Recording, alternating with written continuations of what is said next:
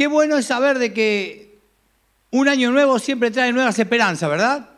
¿Eh? Ahora, dígame la verdad, cada vez que empieza un año nuevo, todos decimos, bueno, a partir de este año voy a... A ver, ¿qué me dicen? ¿Voy a qué? hacer dieta, muy bien, muy bien. ¿Qué más? ¿Qué, qué otra cosa decimos? A partir de que comienza este año voy a eh, hacer ejercicio, ¿no es cierto? Eh, y cada uno tiene algo, ¿no? Por ejemplo, los chicos que no estudian nunca dicen, a partir de este año voy a estudiar, eh, otro dirá, bueno, a partir de este año voy a hacer tal cosa. Todos tenemos resoluciones de principio de año. Ahora, lo gracioso de las resoluciones de principio de año es que eh, más o menos en abril ya no te acordás de que, ni, de qué prometiste, ¿no es cierto?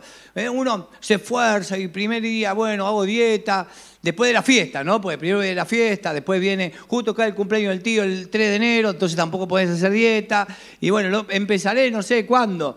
¿eh? La cuestión es que en esta mañana, en lugar de hablar de resoluciones, en esta tarde, vamos a hablar de lo que Dios tiene para nosotros en este año. Vamos a hablar de lo que Dios quiere hacer con nosotros en este año. Y vamos a hablar del desafío que Dios nos hace a nosotros como iglesia para este año. ¿Cuál es el desafío que Dios tiene para comenzar un año distinto?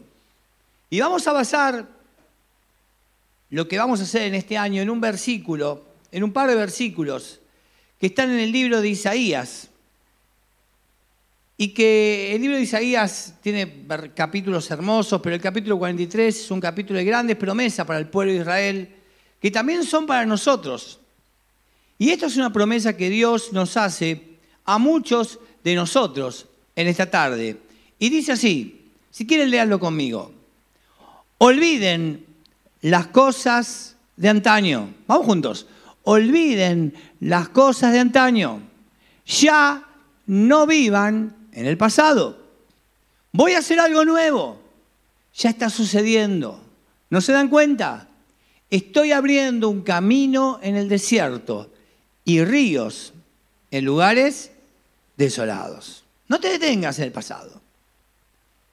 Algunos el año pasado hemos tenido eh, cosas difíciles que enfrentar. Algunos todavía arrastramos cosas del pasado que no nos permiten vivir en libertad en este año.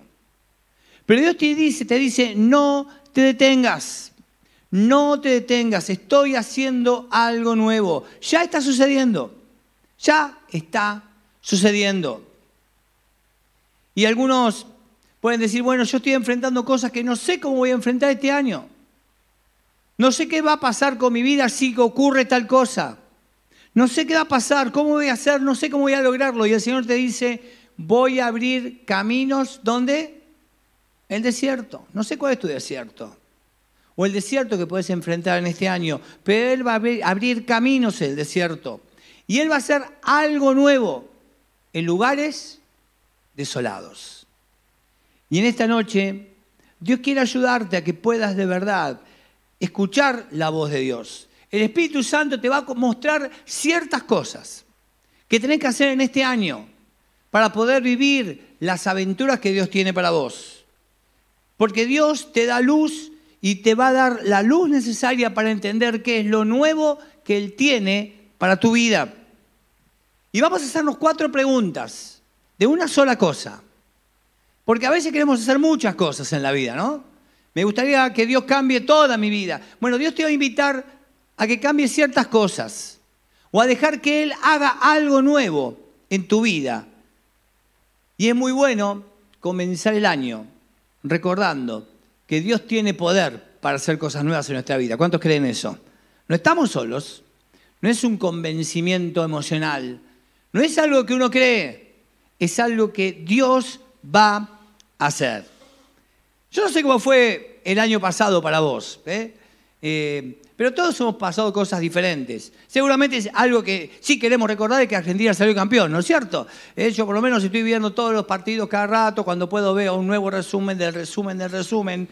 Cámaras tácticas, cámaras de arriba, cámaras de abajo, cámaras desde el, desde el Banco de Argentina, desde el barco de, Banco de Francia. Ya me emocioné, lloré todo lo que pude. Pero si me lo dan mañana, sigo recordando el 2022 como algo maravilloso. Pero hay cosas que yo no quiero repetir del pasado. ¿Les pasa lo mismo a ustedes? Hay cosas que yo no quiero vivir igual. Hay errores que cometí que no quiero volver a cometer. Hay situaciones que no quiero volver a hacer igual. Y especialmente, yo creo que todos los que estamos acá podemos mejorar nuestra relación con Dios. ¿Cuánto creen eso? Todos podemos mejorar nuestra relación con Él. Por eso, la primera pregunta en esta tarde es, ¿qué cosa deseas de Dios? Si el Señor te dijera, pedime una cosa y lo voy a hacer, ¿cuál es el motor de tu vida, el motor de oración de tu vida? Y no te digo una cosa como que Dios fue un genio, pedime tres deseos y yo te los doy, sino qué deseas que Dios haga en tu corazón. ¿Qué deseas que Dios haga en tu vida espiritual? ¿Qué deseas que Dios haga en tu corazón? El salmista en el Salmo 27, versículo 4, nos dice lo que él deseaba. Y es lo que cada uno de nosotros tendría que desear. Dice, solo una cosa le pido al Señor. ¿Cuánto le pide el salmista? Una cosa. ¿Y qué le pide él? Y esto es lo que más quiero, dice. Habitar en la casa del Señor por el resto de mi vida. En aquel tiempo, todos para estar en la presencia del Señor, ¿a dónde tenían que ir? Al templo. Tenían que hacer una peregrinación hasta Jerusalén para ir al templo. Ahora, ¿dónde está el templo hoy en día? ¿Dónde está? ¿Dónde está? Señálese, ¿dónde está el templo? Yo soy el templo acá. Soy el templo. Quiere decir que la presencia de Dios está cada cuánto en mi vida? Todo el tiempo. Pero mire lo que dice acá el salmista. Así podré disfrutar de qué cosa?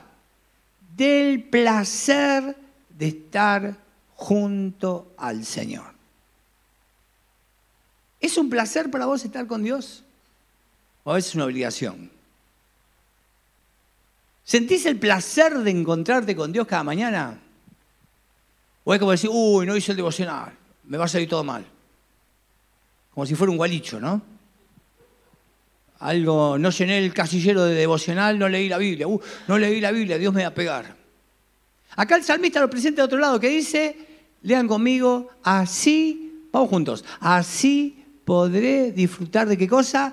Del placer de estar junto al Señor. Cuando uno empieza a disfrutar a Dios, cuando empezás a caminar con Él cada día, se convierte en un placer estar con Él. Se convierte en un placer hablar con Él cada momento. Se convierte en un placer pedir órdenes al Señor para vivir en el día. Se convierte en un placer estar dirigido por Él. El salmista nos dice, es un placer. Si pudiera tener una sola cosa, yo quiero su presencia. ¿Cuántos quieren la presencia del Señor cada momento? Quiero disfrutar de su bondad. Quiero saber que Él está conmigo siempre. Porque si hay algo que necesito, es que Dios esté conmigo en los tiempos malos. ¿Cuántos necesita a Dios en los tiempos malos? Pero también necesito celebrar con Él en los tiempos buenos, ¿o no? No hay cosa más linda cuando te sale algo bien y decir gracias Dios. Pero también qué bueno es cuando uno está triste, romper el corazón delante de Él y decir, Señor, acá estoy. Necesito estar en la presencia de Dios. Ahora, hay muchas veces que hay cosas que son obstáculos en nuestra vida para nuestra relación con Dios. Y puede ser que en tu vida haya una adicción, una cosa que te tiene dependiente, que no te permite disfrutar de la relación con Dios. Puede ser que haya una fortaleza, enojo, bronca, eh, esa desilusión que tenemos con las personas, cosas que nos molestan, que nos alejan de Dios. Puede ser que sean oraciones no contestadas, situaciones en las cuales yo estoy que me alejan de Él. Me he sentido defraudado con gente de Dios, he caminado lejos de Dios, me he sentido eh, apartado de Él, entonces es como que hay algo que me alejó de Él. Puede ser que en tu matrimonio las cosas no estén bien y eso me aleja, te aleja de Dios. Y entonces Dios quiere sanar tu matrimonio. Y uno diría a principio de año, bueno, Señor, te pido con todo el corazón que por favor cambies al desgraciado que vive conmigo, ¿o no? Porque siempre, ¿quién tiene la culpa en una pareja? Diga quién, el señor de al lado, el otro, ¿o no? ¿Quién tiene la culpa? El otro. Pero Dios te invita en esta noche que digas, yo soy responsable porque mi familia mejore. ¿Cuántos levantan la mano y dicen, yo soy responsable? Cuesta, ¿no? Pues dice, yo soy 10% responsable, 90% el otro. Pero cuando yo estoy mal y mi pareja ando mal con Dios. Para los padres, Señor, que mi hijo se arrepienta y viva tranquila, ¿no? Porque, ay, mira, diga la verdad, papás, papá, papá es y mamá es que hay aquí. Cuando usted está mal con sus hijos, ¿cómo está? ¿Está bien con Dios? No. Si por ahí tuviste retado a tu hijo, y bueno, en ese momento se complica todo. Y entonces, ¿qué diría uno? Bueno, Dios, transforma a mis hijos en ángeles. Pero la verdad, ¿quiénes son los que tenemos que cambiar? Levante la mano, padres. Padres, hijos. A veces nos gustaría que los, hijos, que los padres cambien. No, acá hay algunos adolescentes. O algunos desearían que, que cambien de padres, no, no directamente cambien los padres. Cambiame de papá, de mamá, ¿no hay otro mejor? Y sin embargo, para los chicos, y para los que somos chicos también, nuestra relación con nuestros padres, ¿qué tenemos que hacer? ¿Qué tiene que cambiar? Yo, cuando yo cambio, mi relación con Dios mejora. También puede ser que Hace mucho tiempo que nos prometemos vivir la vida un poco más despacio, ¿no? ¿Sabe una cosa? Eh, cuando uno va al ritmo incorrecto en la vida, anda estresado. No estamos capacitados para estar estresados. Es cuando nos vamos de ritmo. Es como una banda, ¿no? Acá la baterista estuvo siempre en ritmo, pero cuando hay un baterista que toca mal, ¿se nota o no? Se nota, la banda se va de ritmo. Bueno, en la vida estamos fuera de ritmo muchas veces, fuera de ritmo. Y estamos como locos. A la mañana temprano, mañana. ¿Va a, levantarse con ganas de tener el placer de estar con Dios o, va tiene, o tiene el deseo de tomarse un café con leche y salir corriendo? Pues ahí andamos, locos, locos. No disfrutamos de la vida. No disfrutamos de Dios, no disfrutamos de la gente que está a nuestro alrededor. Vivimos en un ritmo enfermo. Y Dios no te creó para eso.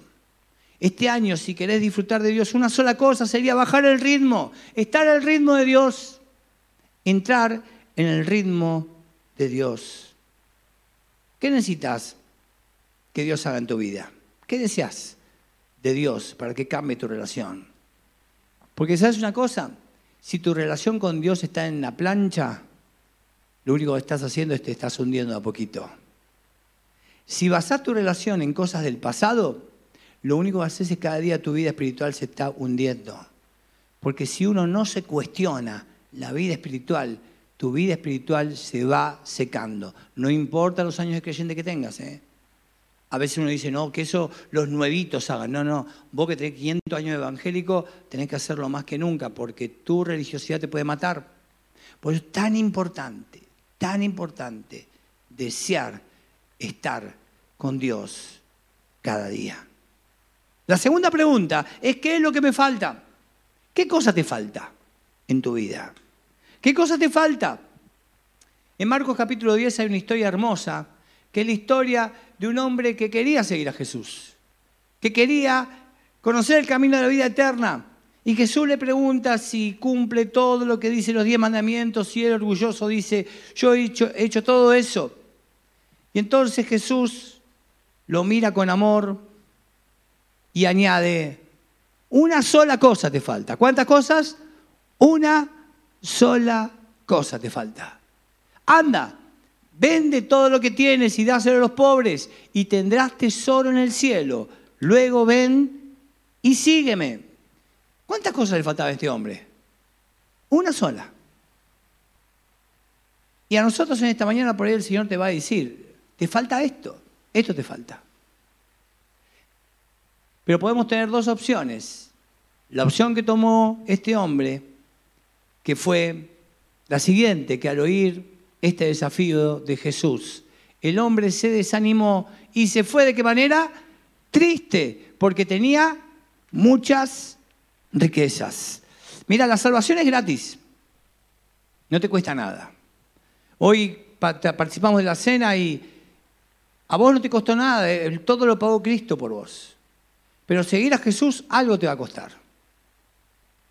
La salvación es gratis, no cuesta nada, pero seguir a Jesús algo te va a costar. ¿Y qué es eso que te pide el Señor? ¿Qué es lo que te está pidiendo? ¿Qué es lo que Él te muestra?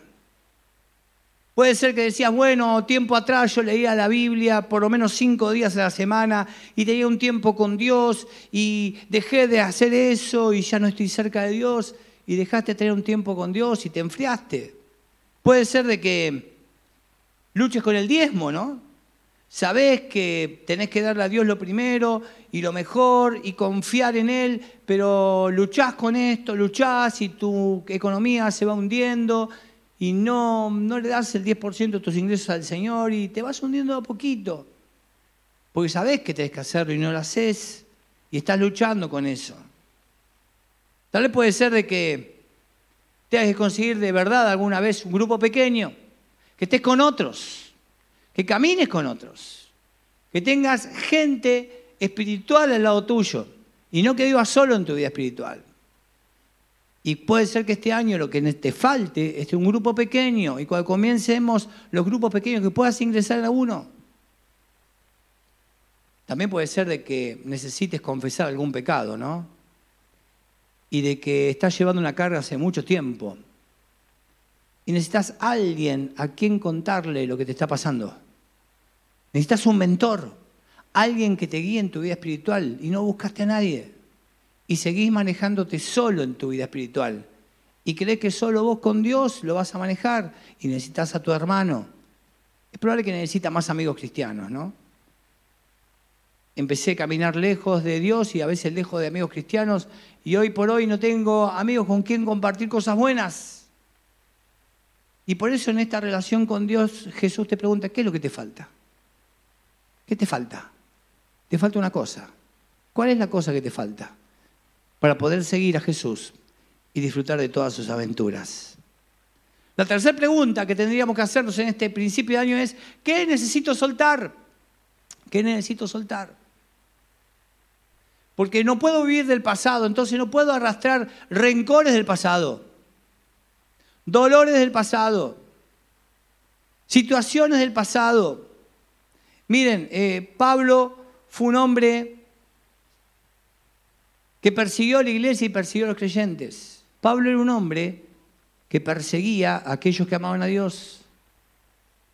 Entonces él no puede vivir con esto y él dice lo siguiente, hermanos, no pienso que yo mismo lo haya logrado ya. Más bien, una cosa hago. ¿Qué es lo que hace? ¿Cuál es esa cosa que hace? Digan conmigo, olvidando lo que queda atrás.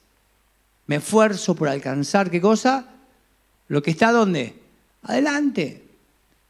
Mira, si hay gente que te hirió, si hay gente que te dañó, si hay gente que te defraudó, no te quedes enganchado con eso en el año 2023. Soltalo. ¿Qué tenés que soltar? Hay familiares tuyos que te hirieron. Hay gente de Dios que te ha herido.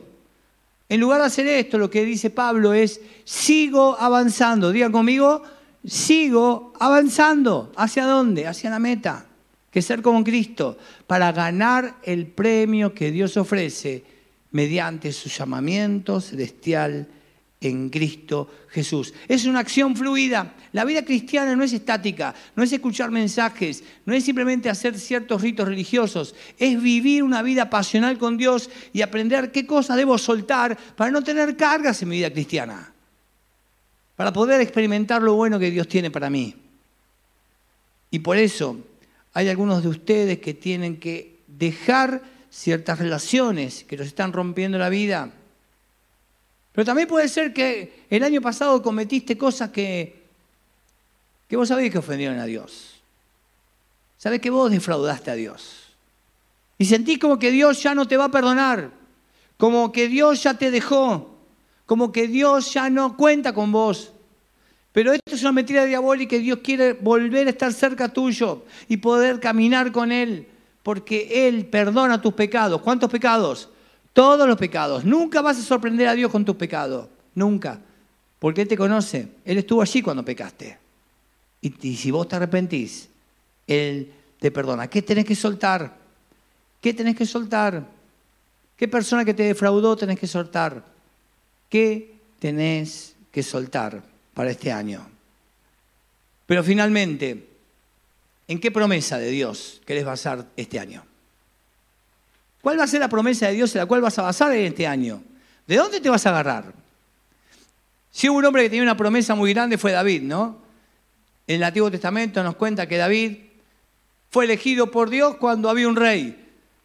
Vino Samuel a la casa de su papá y tenía todos los hermanos y después de decir, oh, este es muy fachero, pero no es, este grandote, pero no es. A ver, traigan el último. Vino Davidcito, que era muy bonito, pero era débil, pastorcito.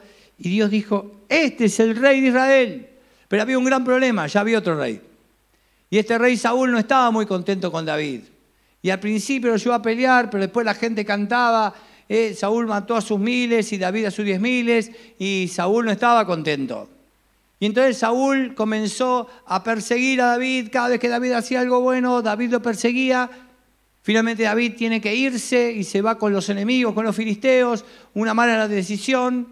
Entonces toma otra pésima decisión que hacer ser loco y cuando está ahí en medio de toda la locura que está viviendo y la desesperación de tener una promesa de Dios porque no se cumplía, y por ahí muchos de ustedes tienen una promesa de Dios que no se cumple, ¿no? Dios te dijo ciertas cosas y parece que nunca se cumple. Dios te prometió ciertas cosas, pero parece que el cumplimiento está postergado.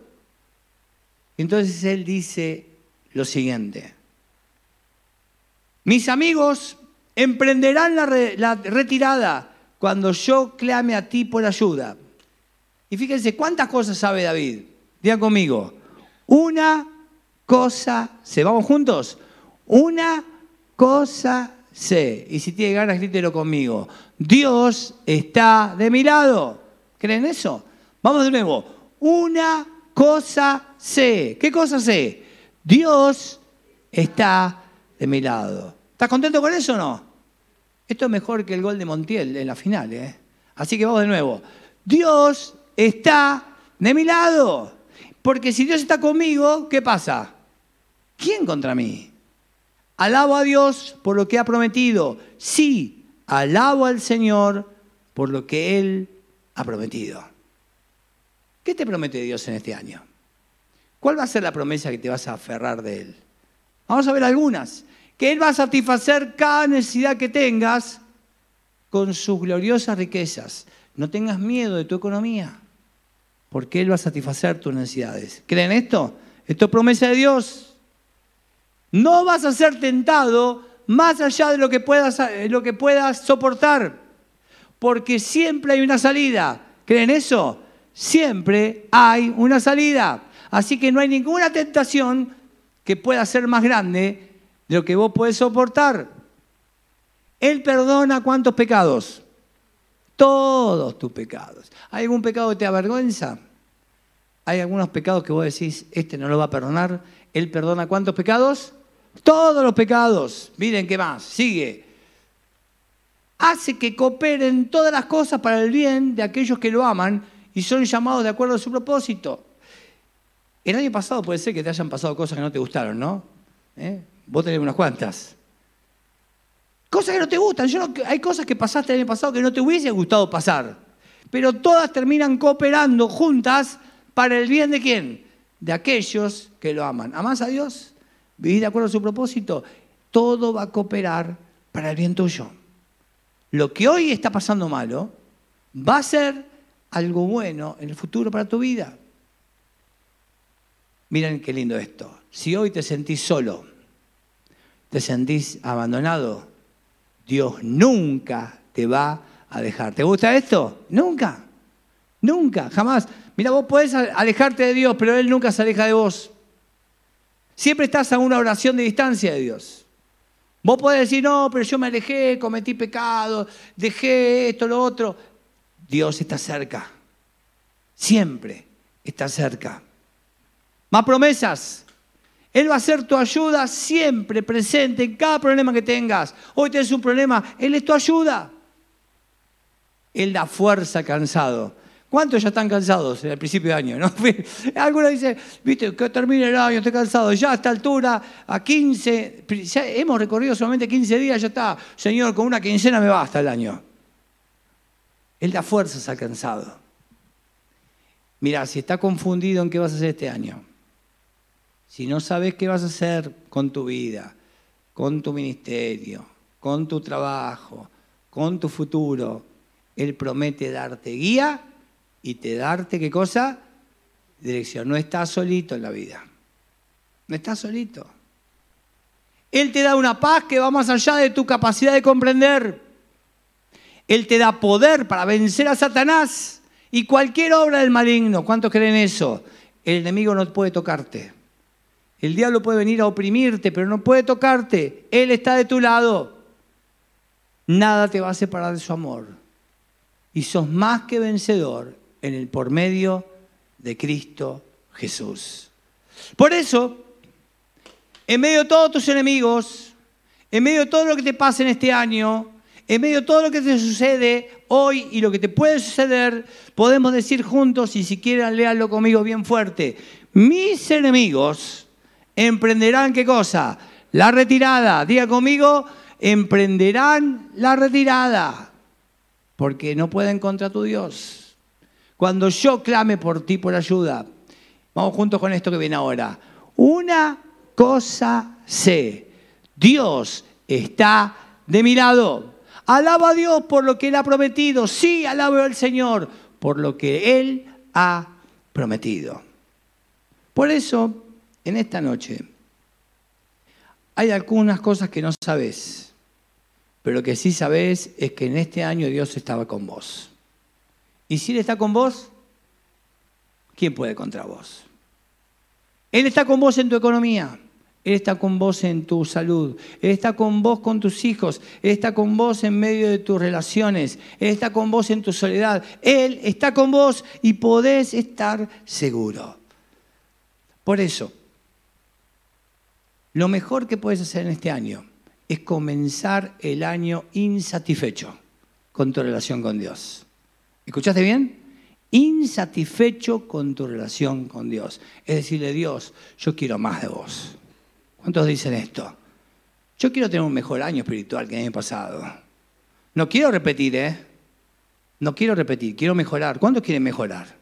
¿Cuántos quieren conocerlo más? ¿Cuántos quieren servirle más? ¿Cuántos quieren vivir más apasionado con Él? ¿Cuántos quieren vivir aventuras para Él? ¿Cuántos quieren ser desafiados? ¿Cuántos tienen ganas de decir, Señor, para lo que quieras, como quieras, donde quieras, cuando quieras, acá estoy? ¿Cuántos quieren dejar lo que haya que dejar? ¿Cuántos quieren eh, seguir a Jesús y seguir a Jesús algo te va a costar, pero pagar el precio lo que haya que pagar. ¿Cuántos quieren soltar a veces relaciones que te enferman, pecados que te dominan, eh, fortalezas que te controlan? rencores, dolores, pecados, enojos, soltarlos. Una sola cosa, te dice el Señor, para que puedas disfrutar lo mejor de la vida, que es esta vida abundante que Dios tiene para vos y que ninguno de nosotros se tiene que perder.